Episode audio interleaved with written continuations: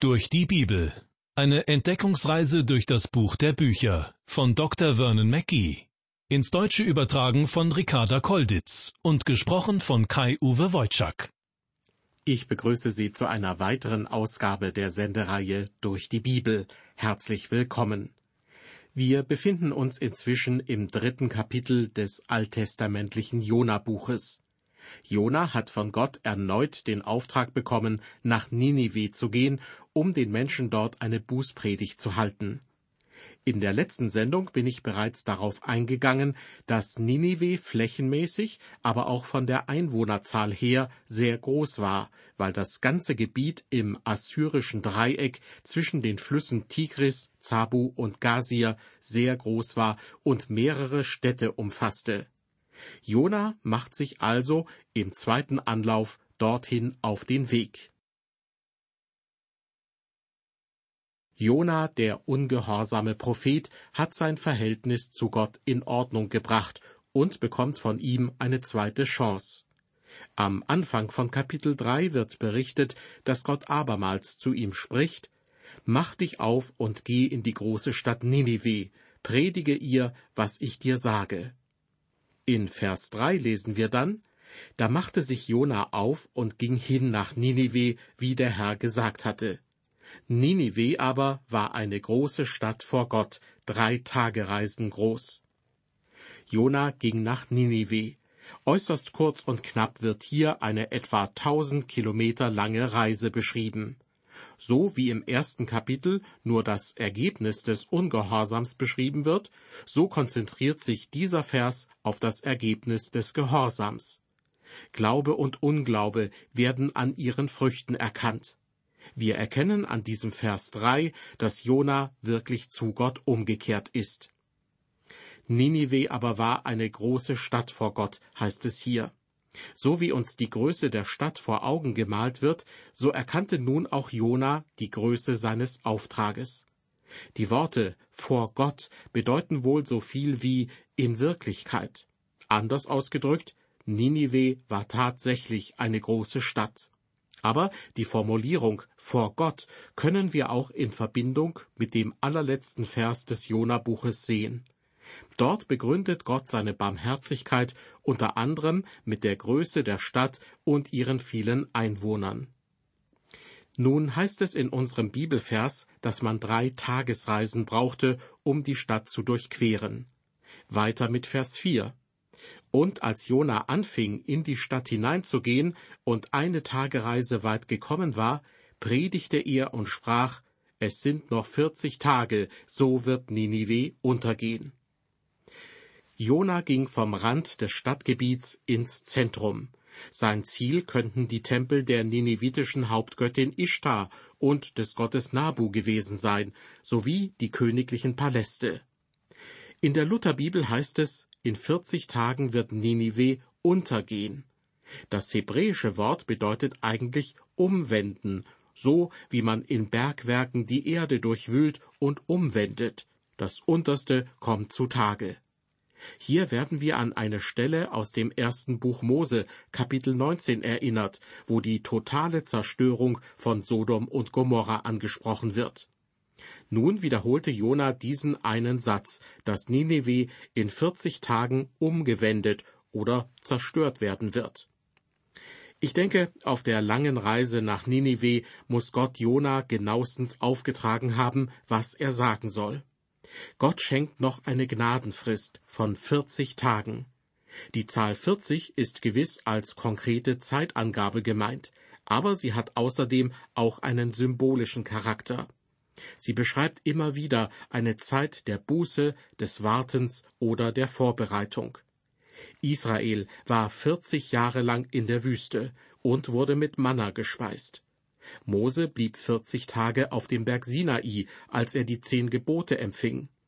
Jesus fastete 40 Tage, bevor er vom Teufel versucht wurde. Zwischen Ostern und Himmelfahrt vergingen 40 Tage. Und, um auf die Menschen von Ninive zurückzukommen, sie bekommen 40 Tage lang Gelegenheit zur Umkehr und Buße.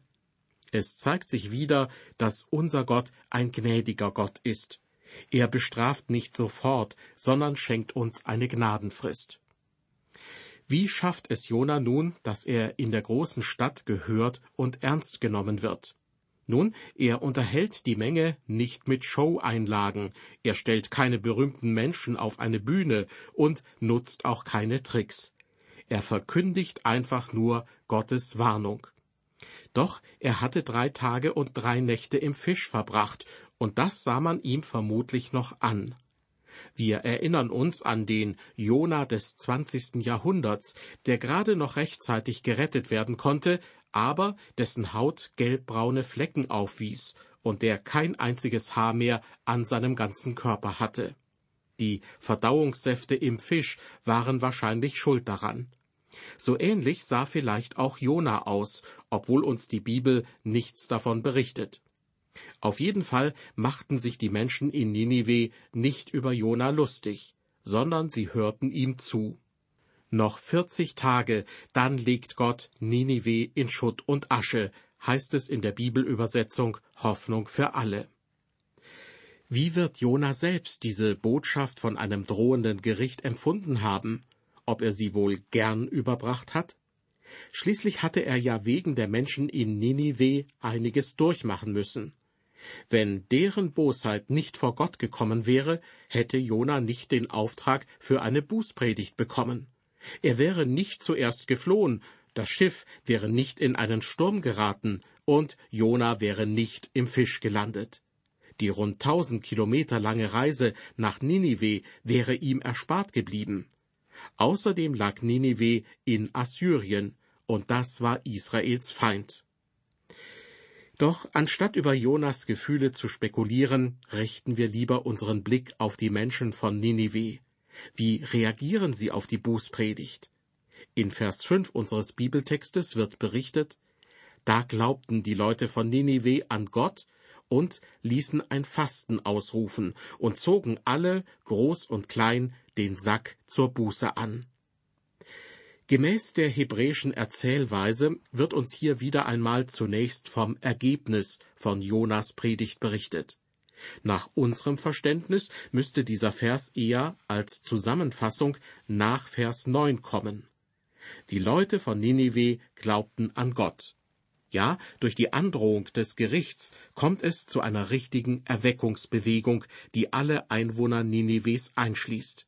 Sie glauben, dass Gott seinen Propheten Jona geschickt hat und dass Gott Ninive zerstören kann.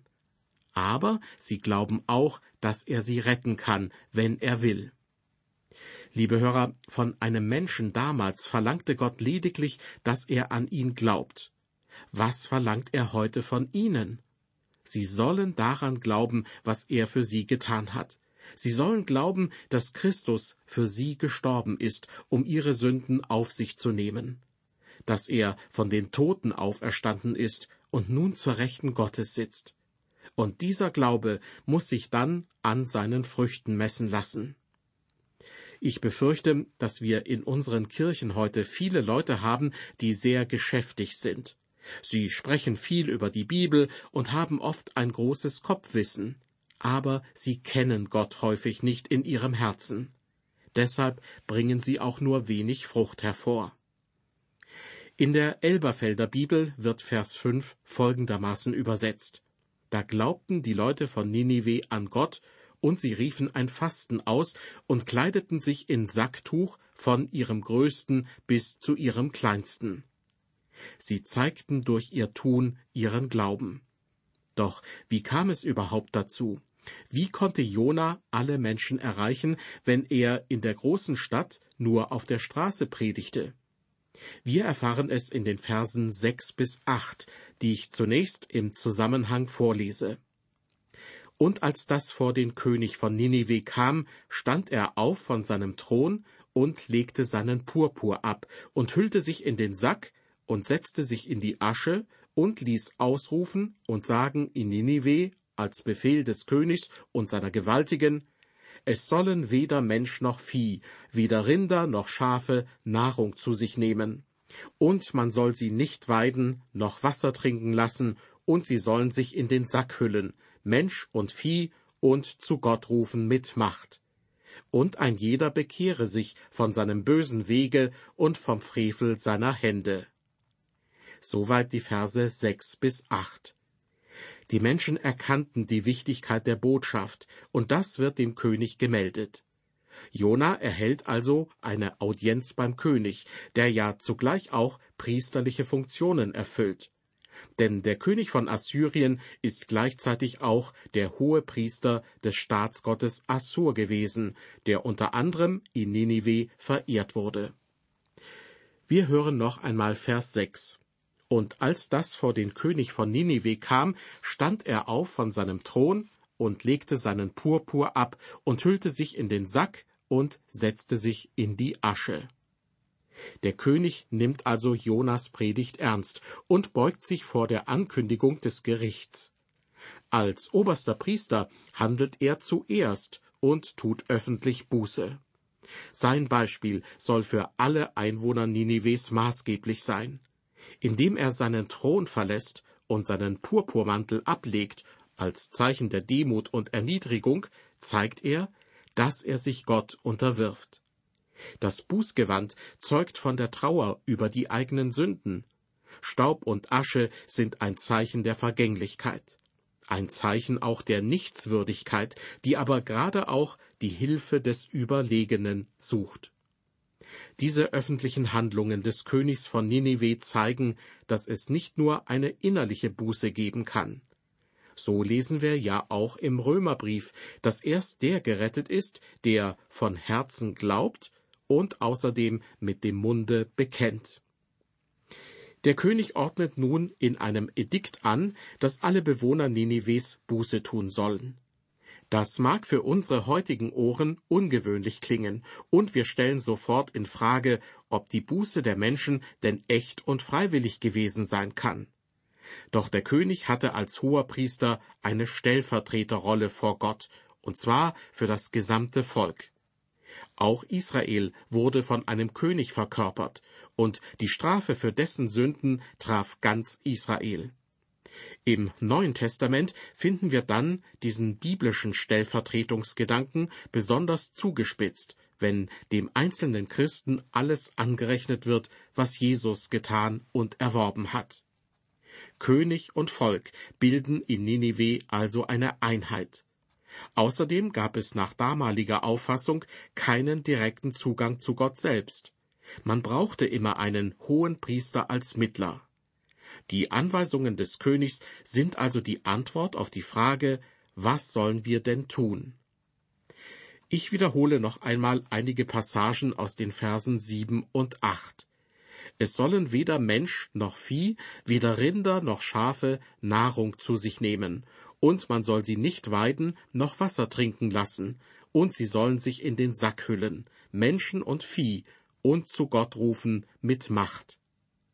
Fasten, Bußkleidung, Gebet und Umkehr von der Sünde, das war also der vorgeschlagene Weg, um Gott gnädig zu stimmen. Dabei waren Fasten, Bußkleidung und Gebet auch in der assyrischen Religion bekannt.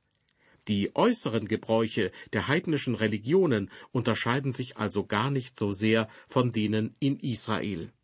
Aber eine Umkehr von den Sünden und die Hinwendung zu dem einen lebendigen Gott waren neu.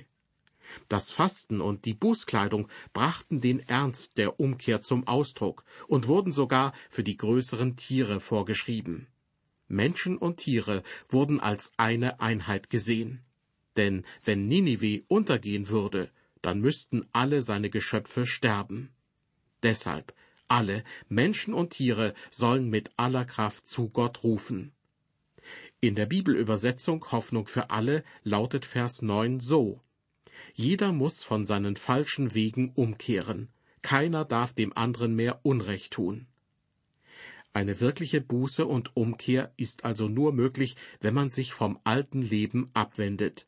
Dabei ist ein Empfinden für Sünde und Schuld bei allen Menschen zu finden, wenn auch in unterschiedlicher Ausprägung. In Vers 9 bringt der König nun seine Hoffnung zum Ausdruck, dass er und alle Einwohner Ninives Gott doch noch gnädig stimmen könnten. Dieser Vers lautet Wer weiß, vielleicht lässt Gott es sich gereuen und wendet sich ab von seinem grimmigen Zorn, dass wir nicht verderben. Und tatsächlich, Gott sieht, dass Ninive sich wirklich von seinen bösen Taten abgewendet hat, dass die Buße also echt ist. So ist dann auch das, was in Vers 10 berichtet wird, die Erlösung für sie. Als aber Gott ihr Tun sah, wie sie sich bekehrten von ihrem bösen Wege, reute ihn das Übel, das er ihnen angekündigt hatte, und tat's nicht. Jona ist in Ninive angekommen. Er geht in die Stadt hinein und fängt an zu predigen.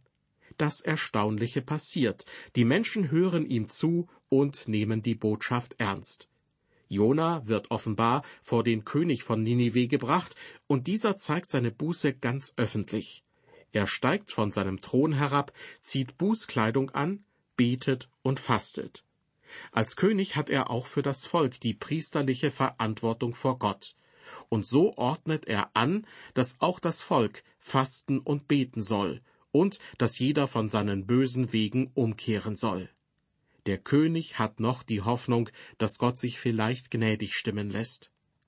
Das Volk folgt dem Beispiel des Königs und kehrt wirklich zu Gott um.